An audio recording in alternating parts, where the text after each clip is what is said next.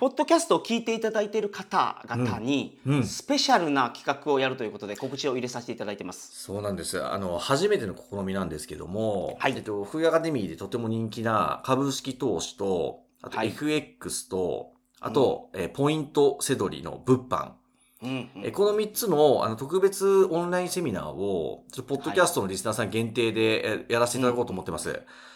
で、これあの、ホームページのトップページ見ていただくと、今申し上げているこのポッドキャストの特別企画の画像があるので、こはいれクリックしていただくと日程が出てきますけれども、うんうんうんえっと、9月の下旬と、えー10月の前半で株 FX 物販のオンラインセミナーを特別に企画しているので、ぜひそこ見ていただいて、ご都合のいい日程で参加してほしいなと思ってるんですね。はい。ふるってご参加くださいませ。ぜひご参加お待ちしておりますのでよろしくお願いします。それでは本編をどうぞ。副業解禁。稼ぐ力と学ぶ力。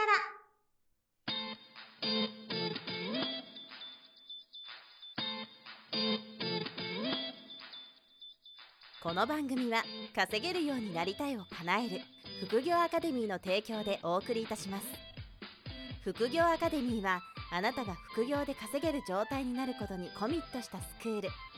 初級コースから上級コースまでさまざまなジャンルの副業ノウハウを学んでいただけます詳しくは副業アカデミーで検索くださいこんにちは、小林正宏です。山本博史です。よろしくお願いしまはい、す。よろしくお願いします。本日はゲストに来ていただいております。副業アカデミー仮想通貨講座の講師鹿武史先生です。よろしくお願いします。よろしくお願いします。鹿武史です。はい、お願いします。久しぶりのうん。ゲスト出演ということであ楽しみにしてました。ありがとうございます。あのー今、こう、仮想通貨暗号資産が、まあ、はいあの、まあ、僕らが好きだからっていうのもあるかもしれませんけど、結構盛り、うんちょっと盛り上がってきてるかなっていう、あの、いいタイミングかなと思ってるっていう、このタイミングはいはいではいはい、ちょっと鹿先生にですね、来ていただいて、あの、この最近の、あの、仮想通貨を、まあ、今どう見てらっしゃるか、あと、まあ、はいはい。今回久しぶりのご登場で1本目なんで、あの、うん仮想通貨で、こう、大きく資産を形成していきたいっていう前提で考えたときに、まあ、はい。何が重要なのか、うん。何を見捉えておくべきなのか、何を考えるべきなのかっていうのをちょっと今回は、あの、伺っていきたいと思いまして。はい。じゃあ、まず、あの、今のお状況というか、今のタイミングっていうのは仮想通貨の、お投資っていう観点からどういう、うーまあ、タイムフレームになるのか、どういう場所になるのかっていうようなことを最初にうん少しお話しさせていただこうと思います。えーはい、お願いします。正直なところ、お2022年に、えー仮想通貨あー、いろいろなあートラブルがあって、えー大暴落したっていう捉え方が、あーまあ、世の中一般的な捉え方じゃないかと思うんですね。一時期、ビットコインに関して言いますとまあ、800万円に、えー迫るような値段、700万円台後半まで上がって、そこから、うん。200万円台の前半まで下がってきたっていうような流れなんですけれども、はいそれゆえに、まあ、うん、価格の変動が大きいんで怖いっていう形で、えーうん。まあ、手控えてしまう人、やめてしまう方が、うん。あー結構多くいたんじゃないかと思うんです。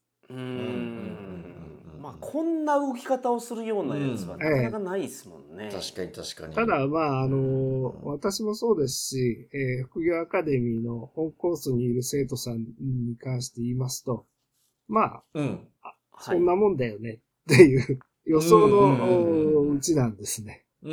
でも、世の中で、えーまあ、きちんとおお勉強おする機会がない方からすると、どうしたもんじゃろかっていうような状況じゃないかと思います。はいはいはいはい。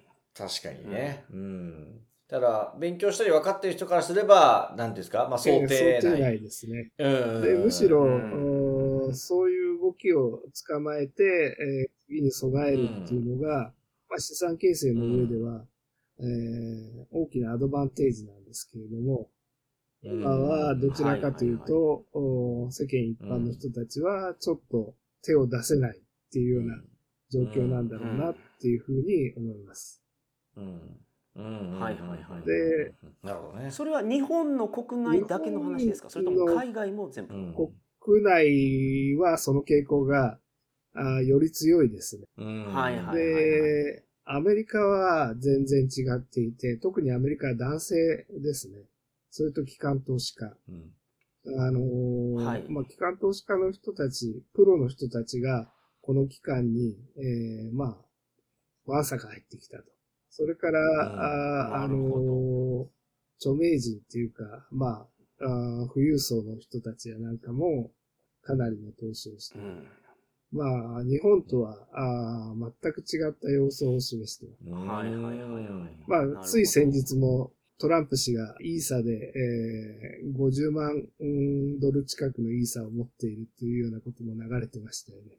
ええあ、それは初耳です。あ、そうなんですね。彼は仮想通貨に関して言うと、あまり、えーあの、ファンではないっていうふうな話をうん大統領の時代にしてましたけど、まあ今アメリカの、うなんていうんですかね、えーエスタブリッシュとはほとんどそういう分野に手を出し始めていると。へへー。これ日本と大きな違いなるほどなるです。ほど。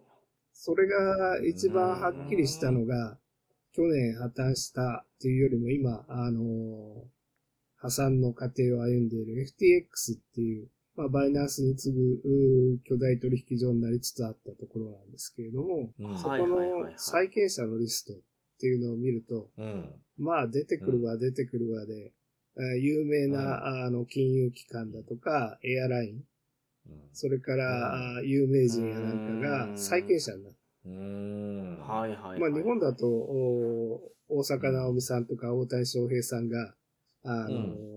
広告塔になって、はい。うんえ。でしたよね。うん。うん。うんえええあニュースになってましたよねええ大谷さんが。登録をおまあ、支援してたっていうような形でうん。はいはいはいはい。認識されてると思うんですけれども、うん。その債権者のリストを見てみると、すごく面白いですね。うん。へーなるほど名だたる有名人が入ってると。そうですね。かなりいろいろなあ方も入ってますし、あまあ、うん特に、はいはいはいえー銀行系やの金融機関とか、あーエアラインなんかが、あー債権者になってるっていうのは、ちょっと、なるほどね私の予想以上でしたね。うん。ああ、なるほどね。ううんんまあ、それだけ、こう、まあ、FTX は破綻しちゃってますけど、あの、うんそれ大大資本というか、大きな企業も、あの、まあ、ある意味期待を寄せて出資してたとか、そういう解釈でいいですか？ううんん。なるほどね。まあ、出資してたり、えー支援してたりっていう形だろうと思うんですはいけどはいはいはい。はいはいはいはい。まあでも、やっぱり、なんていうんですか、アメリカを中心に、あの、まあ個人投資家だけじゃなくて、あの、法人とか、まあ投は資している会社とか、まああとまあトランプさんみたいな、公公人っていうのかな、公人ともう言わないのかな？まあそういう人たちもみんな、あの、資金を、えーええ。仮想通貨に投資してきているえー傾向があるっていう、こういう方向性は変わらないというか、大きかなり顕著になってきてるというあ認識ですかね。うん。なるほどねまず世界の流れからすると、そういう形で、うんえー日本と、おまあ、海外は違うよっていうことを認識していただくことは、とても大事なことだろうなと思います。大事と。はいはいはいはいうんなるほどこれがここ数年の中では、あの非常に大きな動きがします。はいはいはいはい。で、今年って、あの、ビットコインが、あの、1月って200万円ぐらいだったんですよね。210万、210万ちょっととか。で、それが、まあ今この収録時点だと、えっと、420万とか425万とかになってきてて、うんまあ倍ぐらいなんですよ。はいええ今年だけで。で、この辺っていうのは鹿さんはどう、まあ、これも見ていらっ予しゃいますか？想の範囲内っていう形なんですけれども、はいはい。まあ、いわゆる第一次仮想通貨ブームで200万円を超えてピークをつけたと。で、10万円、うん20万円台をスタートポイントに考えるといいのかな。20万円台をスタートポイントに考えると、うんはい。7倍、えー強から8倍ぐらい。えーそうすると200万円超えっていうような形になると。うんうんうん。で、それで、そっから、あ3歩進んだら2歩下がるっていうような形が通常なんで、200万円台から、まあ、一番落ちた時には、まあ40万円台とか30万円台まで落ちてきた。で、その時にやっぱり、あのー、200万円台からそのままもっと上がっていくって思った方たちは、あこれやばいっていう形で撤退してしまった方結構いらっしゃると思うんですけれども、歴史的に見てもビットコイン、だいたい、えー、6、7倍に半減期を境にして上がっていって、で、そこまで到達するとだいたい2歩下がるんですね。66%ぐらいが落ちてくる。今回見てましても、うん、まあ、100万円台前半で、えー、落ち着いていた価格が、やっぱり700万円台の後半まで行って、うん、まあ、順調に見て、えー、66%ぐらいは落ちるっていうふうに見てたんで。んなるほど。ええー、もうそういう目線だったんですね。3歩進んで2歩下がると。はい、はい。次回が来年から始まると思うんですけれども。はいはいはいはい、それが、あのー、だいたい、えー、そうですね、200万円台の後半ぐらいの価格を基準に考えていって、6倍とか、うん、あそんなくらいの形やばし。6倍。ええーえーまあ、ついにじゃあ、まあ、1000万を抜けそうやということそう思ってます。2024年から25年にかけてというところだと思います。これは皆さん、リスナーの皆さん、ちょっとね、聞いといてもらえるといいことですよ、これ。まあ、すごい話ですよね、今これさらっとおっしゃってますけど。はいはい、えー、今1ビット400そんなに上がるんですか？半減期だけが理由じゃないんですね。半減期っていう、要するにきっかけを理由として、うん、あのーうん、まあ、うん、あ機関投資家も含めたあ大量保有者やなんかが、まあそういった動きにつられて、えー、取引をしていくっていうことなんだろうと思うんですけれども。意図的に価格を変えようっていうような形の動きは、あまあ年々少なくなってきてます。それはどうしてかっていうと、さっき言ったように、まあ、エスタブリッシュの人たちとか、あ大手の金融機関とかが、あ市場に、えー、大量に、えー、参入してきてるんで、その、もともと言っていたようなクジラっていう初期の頃に個人でたくさん保有したっていう人たちだけが市場を動かしている状況じゃなくなっていると。ああ、なるほど。クジラだけじゃないんだね。クジラだけでもすごい影響力をね、あると。以前、音声ね、ポッドキャストで鹿さん教えてもらいましたけどね。はい。ああ、なるほど。まあ、クジラだけじゃなくなってきてるんだ。まあ、私のところにも、まあ、いわゆるクジラっていう人たちが、ああ、こういうのを、まあ、あの、こういう金額で、えー、取引所外で買えるルートないかっていう問い合わせが以前はよくあったんですけれども、うんまあ実際上それが、あの、まあビットコインを含め、えー、仮想通貨の価格がすごく高騰してるっていうようなこともあるのと、その金額が半端じゃない金額なんで、現実的にはそういうことに対応できるところが減ってったっていうことが、もう一つ理由にはあると思うんですけれども。うんそのそういう方々が取引所を介さずに個人間の取引で仮想通貨をその手に入れたい理由は何なんですか？あのその頃は価格を操作してたんですね、そういう人たちは。すごくそのビットコインを持ってるクジラと呼ばれてる例えば、持っているビットコインを大量に、はい、えーえー、放出する。まあ、市場で売る。当然下落しますはい。うんえー、そうですよね。はい、でも、あの、バーッと自分の持っている、例えばあ、ビットコインの3分の1を放出するっていうような形のことを、まあ何人ものグループでやるっていうようなことをやると、えー、例えば、はい、あ現在400万円のものが200万円台まで落ちる可能性もあると。うん、その200万円、はい、大量にみんなが、ね、200万円台に落ちた時に場外で買うんですよ。はい、そうすると、うん、なるほど。場外で買う。要するに相対で買う。それを探してくれっていうリクエストが結構多かったんですよ。なるほど。だクジラの方は価格が上がってきたら自分たちの資産、その仮想通貨を一時手放して、現金に変える。現金化して、なるほどなるほど。そその現金で安く買うと。400万円のところから バーッとはしごを入れて、えーはいやっていくと、お200万円台まで落ちた時の平均って、まあ、あー理論値で言えば300万円台と。はいはいで、200万円台で、えーその全額をお300万円台の部分になった時に買えば1.5倍になりますよ。うん。うんで、あとは少し刺激を与えれば、またあー上がっていくっていう。そういうことを、はいはいあはいはいのー、まあ、お金持ちの人たちは、昔はよくやってたんですね。これ株式投資あ、でここれやるとれダメです。ね。あーでもう、んその頃は、あー仮想通貨に関してそんな規制をやっている国はなかった。うんはいはいはいはい。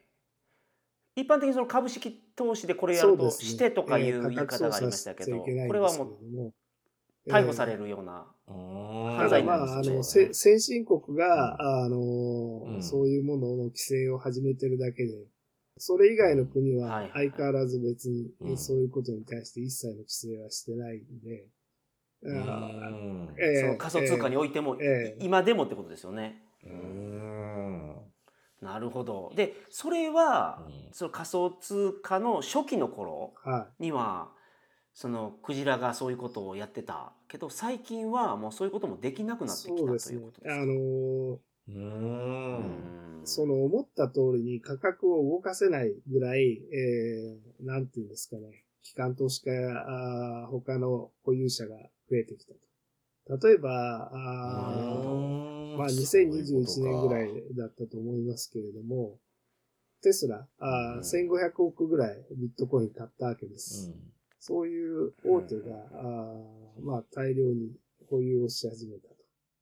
そうすると思ったように、はい自分が放出しようと思って、えー放出したけれども、お場外で買え、買えなかったら、売って終わりって、また市場で買っていくしかなくなるとか、そういうような形になるわけはいはいですよ。はいはい。そうすると、まあ、もうその人たちは、まあ、こんだけ持ってるからいいやっていう形になってきてるんじゃないかなっていう気がしますけれども。なるほどなるほど。うんいやーやっぱ変わり変わってきましたね。なんか5年、うん。5年前ぐらいとは全まあ、然違うんだ。法的な規制そのも入りましたし、辺はええ。うんああ、なるほど。入ってきてますし、うん。日本はそういう面じゃ早い、うん。早かったわけですけれども、うん。うんうんうんうんうん。うん。あのー話ちょっとさっきに戻っちゃうんですけど、あのーまあ、2024年から25年にかけて、えー、どなんですか、200万円の6倍ぐらいとうんかうんはあり得るんじゃないかって話、まあ、1000万超えてくるじゃないですか。それってさっきのあの、半減期がビットコインにあることとか、あとそれに関係して皆さんが影響して動きが変わるとか、はい。投資量が増えるみたいな話もありましたけど、それ以外にもこうビットコインが上がっていく可能性としてこう根拠が他にもあるもんなんですか、のーそうなんですね。そこの見方がとっても大事で、その転機になっているところっていうのが、えっ、と、2021年の、えー、と5月ですね。ほこれ、えーほう5月に中国が、まうんあ、仮想通貨関連の事業の全面禁止っていうような形に、う。うーん。踏み切りましたはいはいはいはい。で、そのちょっと前に2021年の1月にバイデン政権が発足しています。で、うんバイデン政権になってからの最初の G7 ってイギリスで開かれたはずなんですけれども、そこの時点で、えーまあ、最終日のディナーだったと思うんですけれども、えっ、と、アメリカから、あ G7 各国に対して投げかけしてるんです。うんアメリカはこういうふうに今後動くけれども、君たちはどうするの？一緒にやるっていう投げかけをしてます。これは議事録にも何も出てないです。はあはあはあ。え、えっと、仮想通貨に力入れていくぞっていう方針をアメリカが打ち出してて、お前たちはどうすんだって言ったってことですか、そのディナーの会話の内容をその鹿さんがその そうそう。なんで知ってるんですかって。あ というのは、あの、まあ、あ安倍総理の一家って山口ですよね。まあ、はい。まあ、うん。岸、元総理大臣の時代から。うんうん。そこの番頭さんずっとやられてた方が、あの、まあ、あ親しくさせていただいてる方で、で、うんその G7 の、まあ夜中に何、何件もその方のところに電話かかってきたらしいんですね。うんえーあの今日のディナーの席で、あまあ、アメリカからこんな問いかけがあったと。で、ああんた、あんた、あんたなるほどう思う？どって。いうようなことで、ええそのバントさんに電話がかかってきたんでで、その方から私に、あの、あまあ私が呼び出しを受けて、どう思うっていう話を いただいたんで。すごいですね。なんですか、その関係？その、鹿さんに相談が来るホットラインがあるわまあけですか？そうですね。ええはいなるほど。で、まあ今後アメリカは規制もおきちんとしていくでしょう。まあその、呼びかけの直後、おまあインフラ法案う、うん。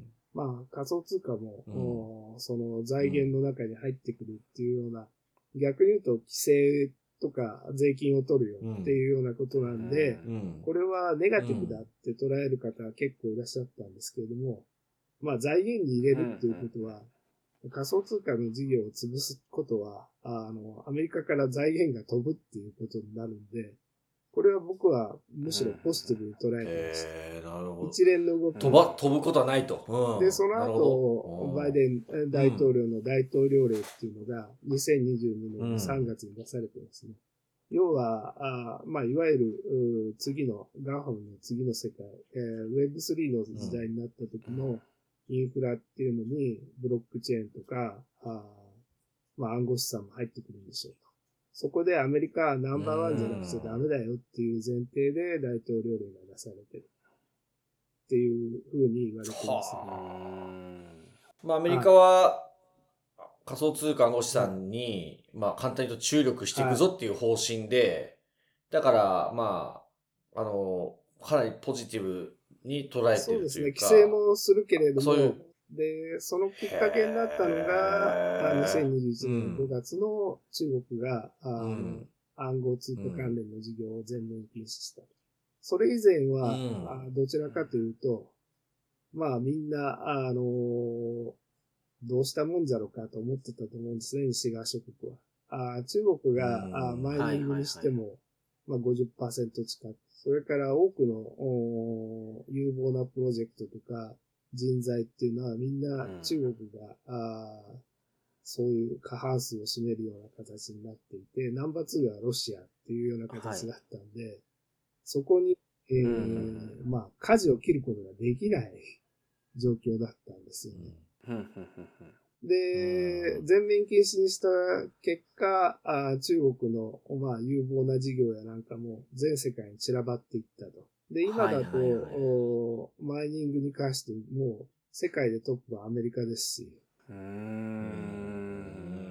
ん。なんか本当マイニングってロシアがすごい頑張ってるイメージがあります、あー今、えー経済制裁やなんかがあるので、いやまあ北朝鮮とかロシアとか頑張るでしょうね。うーんなるほど。まあでも、大きくは中国が全面禁止になったから、アメリカにシフトしたっていう要するにことですね。自分たちがグリップを取れるようになったわけですよね。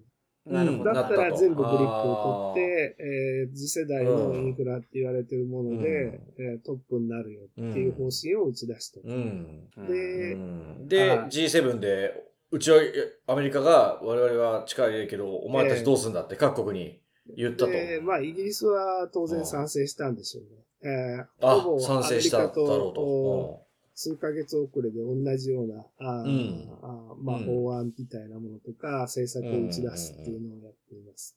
うん。で、はいはいはいその G7 の席だと、ドイツ、フランスは、あの、うん回答を利用したっていうことらしいです。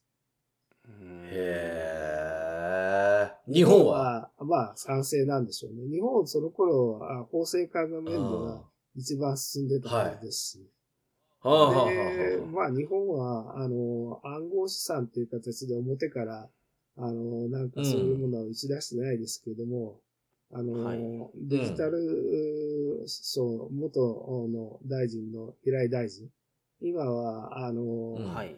積極的に進めてるのは平議員ですけれども、NFT 推進協議会みたいなものを立てたりとか、それから、あのうんまあ、あーその議事録とか、あーそういうものの中でも、あの、分離課税化あのじ実施っていうことを、実現っていうことを、まあ、内閣の方針としては打ち出してますね。激アツですよ。これ、そこですよね、分離課税になったら、あ、まあ、これちょっと別の回でやりましょうか。税金の話はちょっと別でまた取り上げていただきたいなと思うんで。なるほどね。これは本当にすごい変化ですよね。ただまあ、日本で、えー、あの、そういうことをきちんと把握してる方って、えー、業界のプロの中でも多分、えっ、と、最初にそれを気がついてたのは、千野さんぐらいじゃないかなっていう気がしますけど。千野さんって、えー、クラーケンの、あの、日本のトップをやられた後、えー、現在、あの、バイナスジャパンのトップになってますね。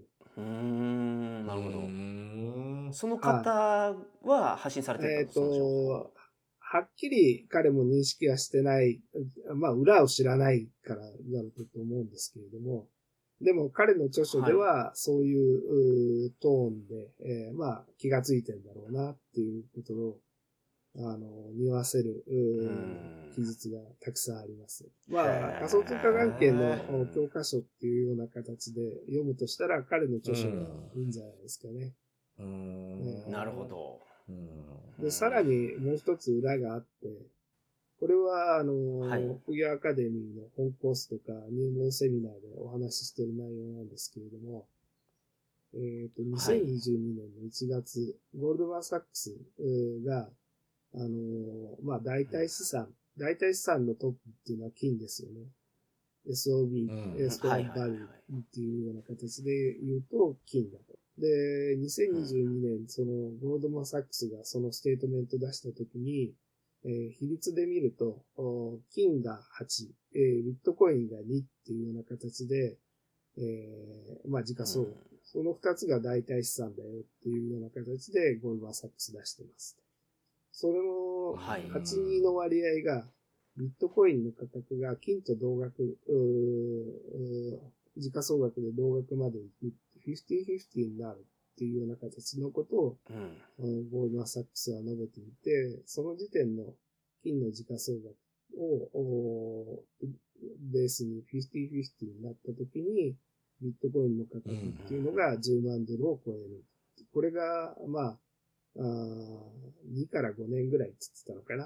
あ2022年から。ゴールドマンサックスとしてはそういう捉え方をしてっていうような形です。はあ。そのなんですか地球にある金すべての合計金額と、はい、ビットコインすべての合計金額が同じになるということになるっていうのがゴールドマンサックス。ゴールドマンサックスの予測では、に2022年時点で2年、2年後から5年後にそうなるだろうって言ってたと。えー、そうですね。あすごいね。そうすると、その金の時価総額と同じ額にもしビットコインがなってれば、その時の発行枚数で割ると、1ビット10万ドル超えてると。そういう計算になるとその時点で、えー、見てたのが、やばいな。サックスがその時点で見てた、えーと、うん、投資可能な金の総額っていうのが2兆6千億ドル相当。うん。で、うん、そこまではビットコインがいくでしょうと。それで、ビットコインの発行枚数って2100万枚っていうのが決まってるんです。うん、2兆6000億の2100万枚であれば10万ドル以上っていう、そういう計算みたいです。はあ、10万ドルは今の為替だと1450万ですよ。はい。うん。すげえ。うん、なるほど。で、ゴールドマンサックスって言ってますけれども、ゴールドマンサックスは、えっと、ロスチャイルドのグループの一つなんですよね。で、そうなんですか、ゴールドマン・サックスの下にはサークルっていう会社があって、で、うんはい、初期の頃からの、あまあ、有名な取引所の一つ、ポロニエックスっていうのがあるんですけど、うん、ポロニエックスの株主がサークルです。はい、へえ。あ、取引所の株主がサークルで。ですから、ゴークスの孫会社です。あ、ポロニエックスが。はいあ、そうなんだ。まあ、あのー、うん、まあ、着々とお、そういうような形でロスチャイドグループもいろいろ手を打っているっていうのが一つ。それから、あもう一つ、うん、あまあ、それと同じような時期、えー、と、これは2022年の7月ですね。ちょっと遅れてですけれども、うん、まあ、ロックレフェラーインターナショナルの会長が、まあ、似たような、あポジショントークをしていると。今、ビットコインの価格落ちてるけれども、復活するよ。ただまあ、それは、あのーごちゃごちゃした、あの、ゴミの整理、FTX とかそういうところなんですよね。うん、それが全部綺麗になったら、あまあ、ルナもそうでしたし、あの、それ以降に、えー、復活するっていうような形のことを言っていると。で、これって、えー、何なのかっていうと、ロックフェラーとかロスチャイルドによって、まあ、世界を動かしている、まあ、巨大な、あね、えー、ディープステートとすら言われるような経済グループですよね。うん。はいはい。で、彼らの方針としてそういうことを決めたんだろうっていうふうに見るのが多分正しいんだろうなと。例えば、代々の財務長官ってトランプ政権の時にムニューシンさんっていう方が財務長官やってましたけれども、はい、ムニューシンさんはゴールドマンサックスのトップから財務長官になっているまあ、あの、その政権政権で、まあ、そういう金融機関っていうか、うん、まあ、巨大財閥の息がかかったグループから、そういう方が政権に入ってくるんだろうと思うんで、うん、そうなると、その巨大グループの方針に従って、当然政策も打ち出されていくんだろうと思いますし。はあ、もうなんか、出来レースっていうか、巨大グループがそう言ってるから、もうビットコインは上がるみたいな風に聞こえますけどね、今の鹿さんの話聞いてるとね。っていうか、まあ彼らは上げるっていうことなんでしょうね。うん、自分たちの仕込みが全部進んでるからっていう。もうビットコイン上げるからと。上げてくよと。もう決めてるんだと。うんなるほど。いや、ちょっとね、1本目から長くなっちゃいましたけど、めちゃめちゃ可能性をね、リスナーの皆さんに感じていただけたかなと思いますけど、うんうんまあ、ちょっとまだね、足りないんで、ちょっとつ次、次の回に行きましょうか、これ。そうですね。そうですね。ねずっと聞き,、はい、聞き入っちゃうから。ものすごい情報をお持ちですから。そう、いや、今のだけで。次回以降もですね。うん、そうですね。仮想通貨の話をお聞きさせていただきます。はい、よろしくお願いします。はい、お願いします。本日もお疲れ様でした。お疲れ様でした。副業解禁稼ぐ力と学ぶ力、そろそろお別れのお時間です。お相手は小林正弘と鹿武史と山本博でした。さよなら。さよなら。この番組では皆様からのご質問を大募集しております。副業に関する疑問・質問など副業アカデミーウェブサイトポッドキャストページ内のメールフォームよりお送りくださいませ。